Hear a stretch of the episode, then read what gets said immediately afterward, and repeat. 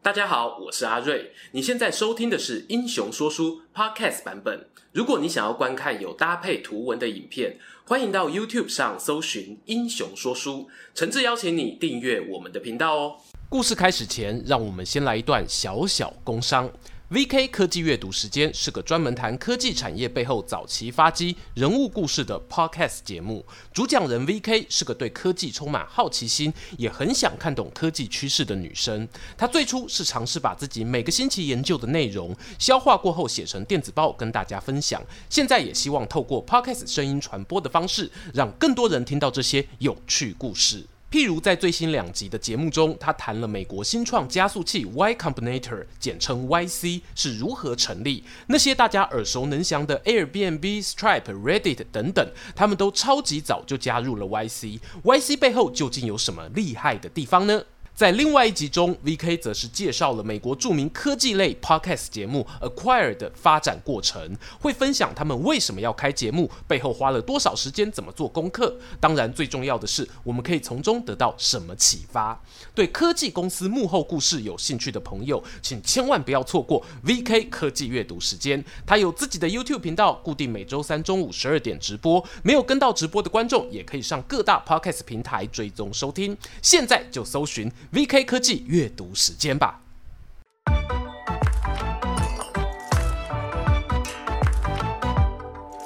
Hello，英雄说书的观众朋友，你们好，我是说书人阿瑞，替大家带来精彩的英雄故事。要说日本战国啊，最著名的 CP 明智光秀与织田信长这对组合，应该是稳稳占据了前三名的位置。如果啊，你知道这两人那仿佛命中注定的相遇相知的经过，对最后本能寺之变的发生，可能会更加感到惋惜。上一回，我们跟各位网友聊到，明智光秀啊，从故乡美浓流浪到越前国，结识了足利义昭，进而呢，又把这位大将军候选人推荐给织田信长，扮演了促使信长上洛的幕后推手。而信长呢，对光秀啊，也赋予重任，让他以将军加成团的身份，同时担任京都九人政管队成员。这时候的京都呢，可以说是由织田与足利义昭联名掌控的政权。然而，这样携手共治的情况其实没有持续太久，很快啊就要迎接翻天覆地的转变。话说呢，足利义昭啊很清楚，如果没有织田信长的军队支援，他很难登上大将军宝座，这一点他是有自知之明的。因此呢，他甚至哦还在写给信长的书信中使用。御父织田弹正中殿的尊称，意思是呢，把信长啊视为比恩人还要高贵，有如父亲般的地位。但是呢，信上写的是一回事，实际上我，心里面怎么想又是另外一回事。如果观察他们两位的人生长期目标，会发现呢，信长希望靠自己本身力量实现天下布武。一招啊，则希望可以让幕府的权力恢复往日荣光，不用再看大明的脸色。哇，这根本就是两条平行线啊！果不其然呢，明治光秀在京都担任政管队不到一年的时间哦，民间就盛传信长与将军大人有不和的谣言。等到公元一五七零年时，双方冲突正式浮上台面，织田信长对足利义昭发布了一封警告意味浓厚的五条申诫书，内容简单说就是啊。你大将军未来要做任何行动决策之前，必须先经过我的同意。而一昭不敢直接反抗信长啊，只能够默默在这一份申诫书上面盖章表示同意。值得注意的是呢，明智光秀也有以公证人的身份在旁边签名。这时候的他仍然在幕府与织田家之间奔走，想要维持双方合作关系不要破裂。可惜的是呢，一段同床异梦的感情，迟早啊是要分手的。足利将军已经偷偷进行自立门户的准备，他发信给诸多大名，包括光秀以前的老东家朝仓义景。这口义景吼领地啊是在越前国，范围不小，而且临近京都。我们上一集有聊到，虽然朝仓家呢对于上洛这件事情的表现不够积极，但毕竟没有撕破脸，双方啊保持交情。当他收到将军来信时，心里呢忐忑不安呐、啊。To be or not to be，还没有做出决定，就听见一声“信长大人，使者到”。没错啊，织田信长也出招了。正所谓容情不下手，下手不容情。这位使者表示呢，请朝仓家即刻准备出发上洛觐见大将军。这道命令的意义呢，在于宣誓啊，你们这些各地的大名呢，都是服从我织田信长指令的。我叫你往东，绝对不敢往西。说什么参见大将军呢，都只是借口而已。那这时候，明治光秀在做什么呢？足利一招对他算是很信任的哦，把光秀派去防守志贺郡的宇佐山城。宇佐山城所在的地点是从东面进入京都的一条主要干道，讲白了，就是在预防织田从美浓过来的行军路线。But 大家知道吗？其实啊，光秀在宇佐山城只待了短短一年左右。五条申诫书发布后的隔年年底，也就是一五七一年，他就写了一封辞职信，托同事转交给将军，表示呢自己因为生涯规划即将脱离幕臣的身份。信上没有特别强调的，则是啊，明智光秀接下来的日子就将以织田信长部属的身份，在历史上留下让人难忘的故事。不得不说，光秀呢很会抓跳槽的时机点。他第一次从朝仓家跳槽，选择在足利义昭最脆弱的时候，陪伴他前往岐阜城与信长会面，随后呢完成上洛的计划。而这次啊，他又要离开将军，转投信长怀抱，挑的时机呢也很厉害啊，那是在信长包围网发生之后。没错，这个包围网呢，就是刚刚足利义昭写信给附近大名促成的。一招啊，不仅找了朝仓义景，连同本愿寺六角家，甚至织田信长的妹夫前井长政都策反了一轮啊。大家留意一下哦，光秀的跳槽啊，不是选那种新老板明显占上风的时刻，相反的呢，他是挑一个别人很需要帮助的转捩点。俗称的雪中送炭。我们以信长包围网为例子，信长啊得知朝仓家有反抗自己的念头，决定棒打出头鸟。公元一五七零年的春天，带兵进占越前国南部。一开始呢都很顺利，直到那一年的四月二十八日，他收到晴天霹雳的消息，就是妹夫前井长政的倒戈。那时候啊，织田信长来到金崎这个据点，要知道吼。前景的地盘呢、是在北近江，刚好呢可以跟朝仓家来个南北夹击，把信长的军队啊当成汉堡排一口吃掉。有史书啊这样形容，这是信长从统辖间之战出道以来最大的危机。因此呢，他丝毫不敢怠慢，决定留下几名大将在金崎殿后，自己啊则带着少数亲卫队，用最快速度撤退到京都。负责抵挡追兵的将领中呢，最有名的莫过于丰臣秀吉。在以他为主角的小说《太阁记》中呢，更把金崎撤退战归功于他。事实上，从其他史料中啊，则会发现，当时负责殿军任务的除了秀吉之外，还有池田胜政、明智光秀等人。而且这件事呢，发生在光秀写辞职信以前。光秀为何要舍弃牧臣的身份，转变成织田家的家臣？我认为有至少有三种可能。其一呢，他原本加入将军阵营就只是个跳板，他最终目标是想要搭起与信长联系的桥梁，因此也积极争取负责京都政管队这样的任务。我知道哦，熟悉日本战国的人应该有听过另一个八卦是，明智光秀啊与信长的老婆浓姬是表亲关系，认为光秀呢可以透过这一条裙带关系加入织田。但是啊，农机这号人物呢，在历史上的资料其实哦很隐晦，加上呢，光秀自己的家世都暧昧不明了，多数学者是不采信后面这个说法。至于让光秀舍弃将军的第二个动机，我觉得呢是老板的才能差异。假设明智光秀啊是个聪明人，那他应该不难分辨足利义昭与织田信长之间的能力高低。还有一个说法是呢，信长啊当初陪将军上洛，是真的有想要重振幕府的心，不过他希望主导权在自己手上，偏偏义昭不肯，两个人哦都想要当头，一山不容二虎，就只能够双方捏都捏了。最后一个让光秀离开的动机，我推测是工作发展性。织田信长待人风格啊，向来是赏罚分明。你有本事立下功劳，我就大方给奖励；但如果办事不力呢，严厉的处罚也随之而来。关于这一点哦，只能说有好有坏啦。好的部分，光秀很快就遇到了，他因为一场火烧山事件得到提拔。把镜头啊转回光秀正式脱离牧城，加入织田家之后的第一场重大会战，那是一五七二年的火烧比瑞山。比瑞山呢是位于京都与近江之间的宗教圣地，山上啊有座严立寺，号称呢是日本佛教的母山。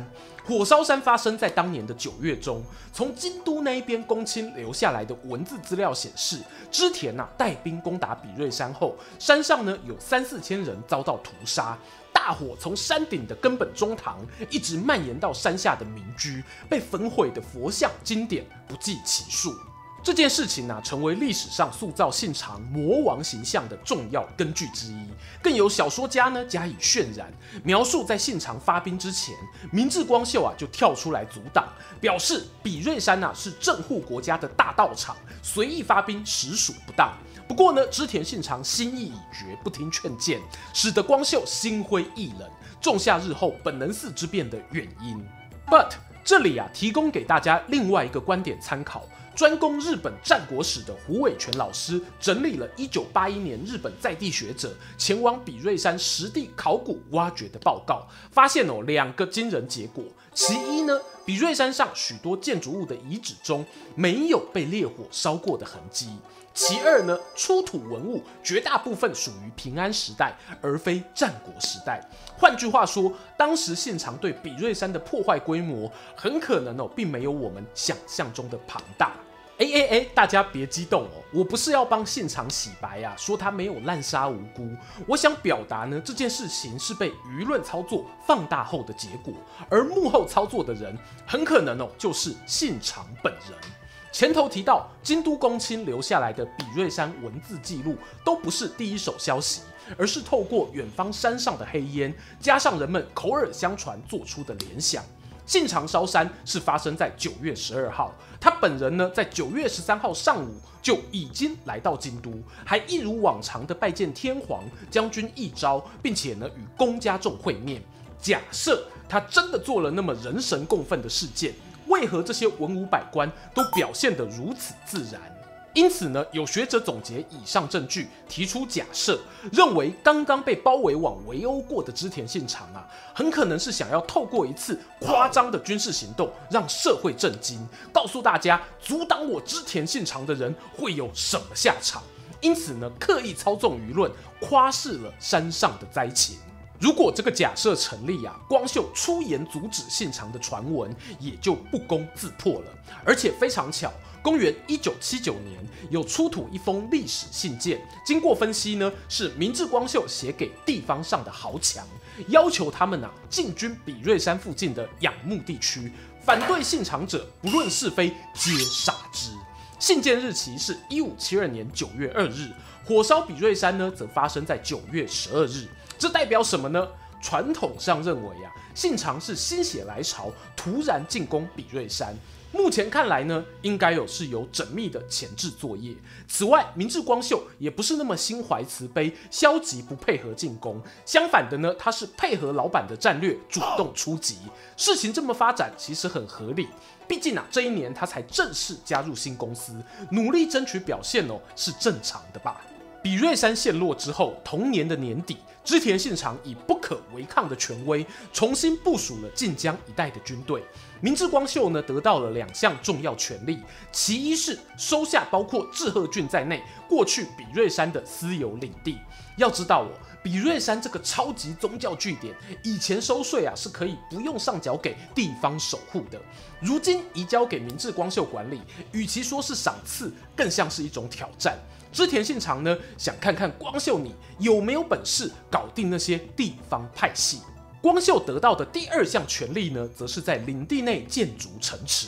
这个特权哦非常特别，因为当时包括柴田胜家、秀吉等人，虽然有自己负责的城池，可是呢，都仅仅是军事上代管性质。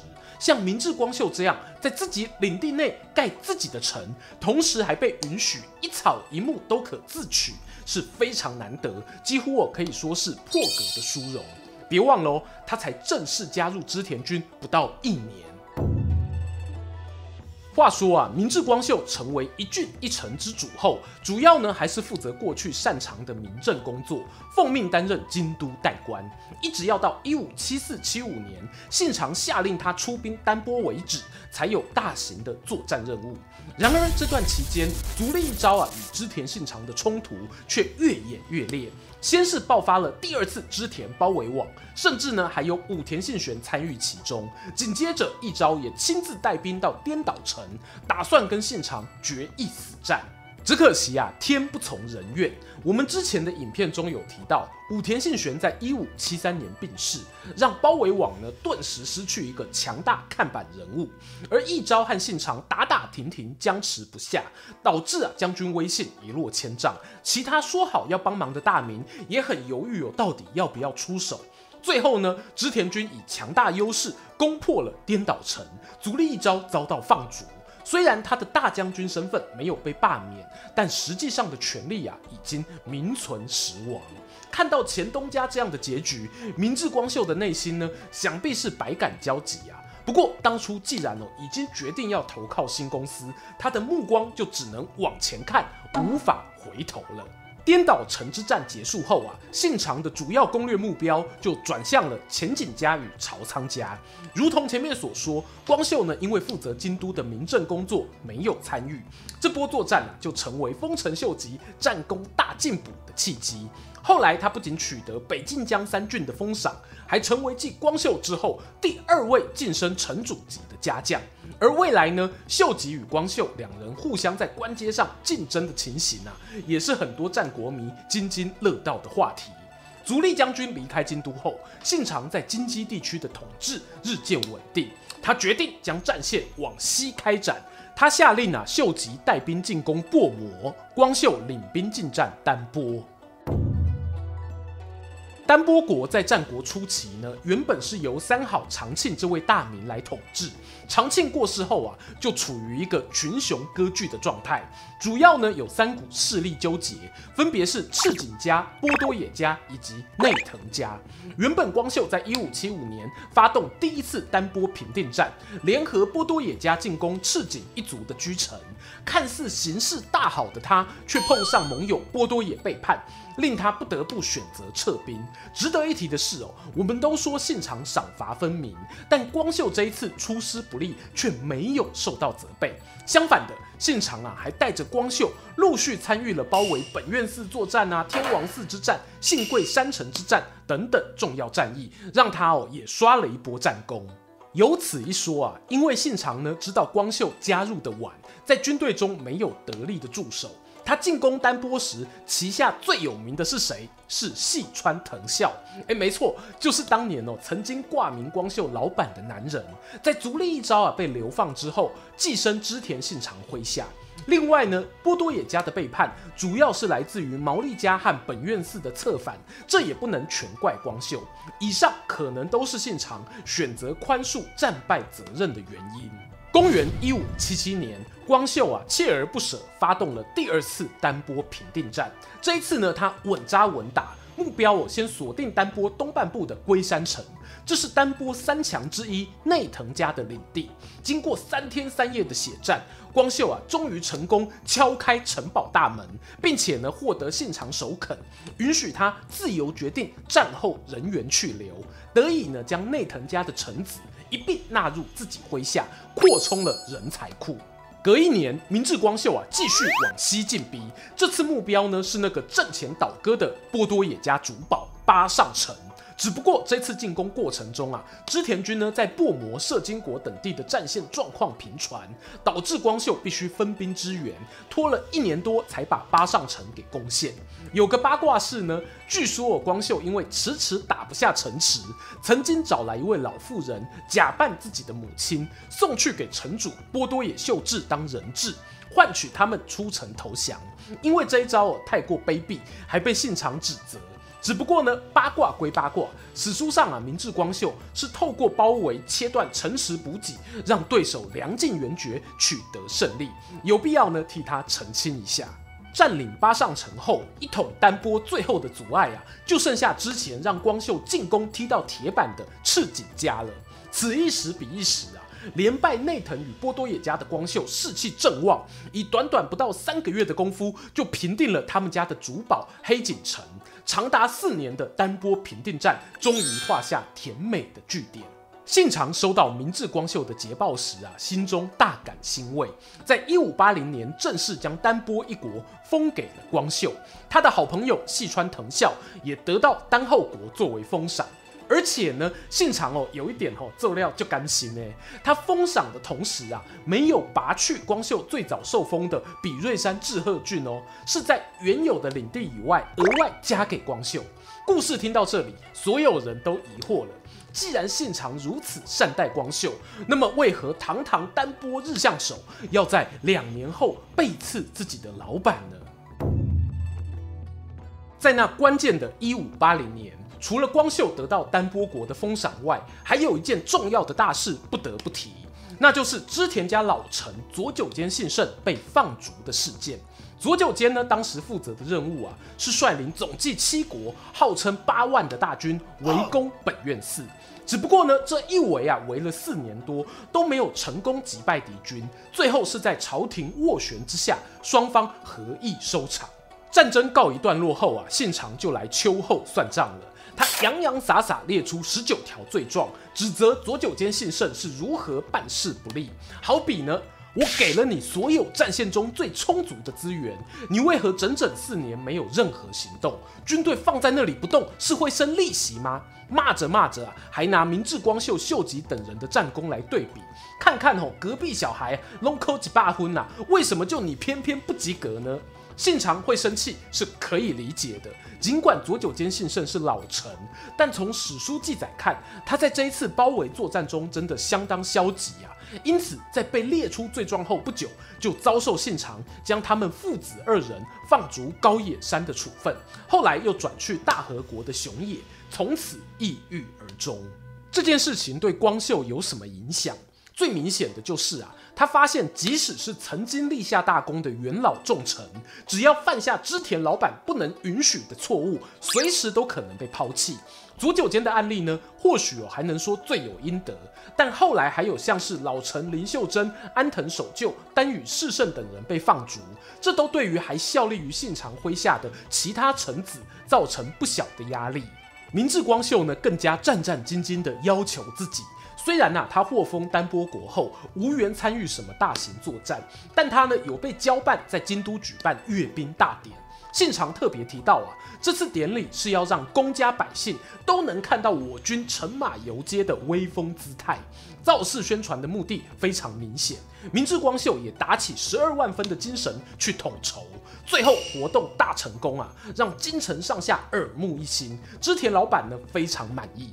但有趣的是呢，阅兵典礼时，几乎所有军团将领都出席，独独丰臣秀吉在前线备战请假，是巧合还是心结？我想哦，喜欢八卦的人应该有各种解释吧。一直到一五八二年本能寺之变当年的元旦，信长哦都还对光秀信赖有加。光秀呢也列名在新年前往安土城祝贺的第一批家臣名单中。关于之后啊他带兵冲向本能寺的过程以及可能的猜想，旧片有描述的部分呢，这里我不打算重复。当时有所谓朝廷黑手说、部下压力爆炸说、明智光秀野心说三种说法。我们呢，从今天的影片延伸出来，会发现部下压力说是有一定的史料基础，而其中呢，有一个神秘的事件发生在一五八二年的五月中。当时呢，德川家康为了感谢信长赐封他骏河国，特别来到安土城拜访。光秀呢，负责安排宴会接待。只不过在宴会当下，却有人看见织田信长与光秀在一旁小房间谈话，越讲越大声啊！最后呢，甚至吵了起来。信长还用脚踢了光秀两下。这段记载出自耶稣会传教士弗洛伊斯的记录，他还下了一个注解说啊，光秀啊，应该是因为利欲熏心，有了想成为天下之主的想法吧。只不过啊，我们要知道，弗洛伊斯呢本人并不在现场，他是透过别的传教士转达得知。再加上他作为一个神职人员，对于日本人物的评价或多或少啊都有受到对方对于天主教态度的影响。很难说完全客观。这个吵架事件后来有小说《川角太阁记》做出另一种解释，里面提到呢，是光秀准备宴会时，可能哦天气炎热导致食物腐败，他才会遭到信长怒骂。但听起来也是不太合理。阅兵大典这么隆重仪式都可以搞定的男人，会出这样低级的错误，我是不太相信的。总结来说呢，对于本能寺之变啊，我们虽然无法妄下定论，但至少有两件事情我觉得很有关联。一个是佐久间信胜的流放，另一个呢，则是德川家康造访期间，光秀与信长的言语冲突。他们究竟在争执什么？以光秀的个性，他从加入织田阵营以来，几乎我是老板交办的事情都完美达成，也鲜少有主动抗命的情况。想必啊是有了忍无可忍的情绪，才会大动作说出口吧。他是想要建议信长人事异动，又或者希望某一次惩处做出调整。这些细节哦，如今已经无从得知。只是这一对君臣没想到，他们人生中啊难得出现的拳拳交心、意见交流，竟然也是最后一次。今天的故事说到这边，你觉得光秀当时到底说了什么话，才让现场如此火大呢？欢迎啊在底下留言跟我们分享。还想看更多日本历史的故事吗？我推荐《战神源义经》的传奇，只要点击旁边的方框就能欣赏。最后邀请大家不吝订阅英雄说书，追踪说书人阿瑞的 Instagram，我会在那边分享更多说书日常。在能力所及范围，也可以使用加入会员或超级感谢留言，给频道更多支持。期待和你们下次空中再见。